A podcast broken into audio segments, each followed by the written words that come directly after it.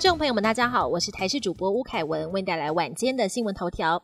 AI 旋风再起，辉达执行长黄仁勋五月才刚来台，超维半导体公司的执行长苏姿峰也抵达台湾，但因为班机延误，苏姿峰原定今天清晨抵台，改成下午抵达。而原本他要参加的阳明交大颁发名誉博士学位的典礼，则推迟到二十号下午三点举行。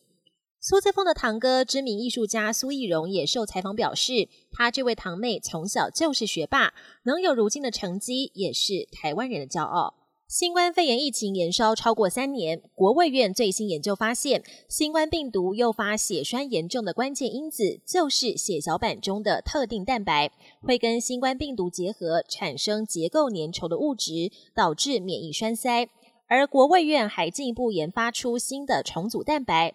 动物实验证实能有效降低小鼠血栓炎症，接下来将进行人体临床实验，有望扩大应用到流感治疗。而这项独步全球的研究成果，在今年五月已经发表在知名国际期刊。夏天戏水时，经常传出民众被水流卷入的不幸事件。花莲一名向导最近在社群平台上发布了一段影片，提醒大家出游的时候要留意溪水中的水洞。地科老师表示，水洞就是石头相互堆叠，中间形成通道，水流快速通过之后，就形成了螺旋状的快速水流，也就是水洞。从外观很难察觉，因此到溪边戏水千万要小心。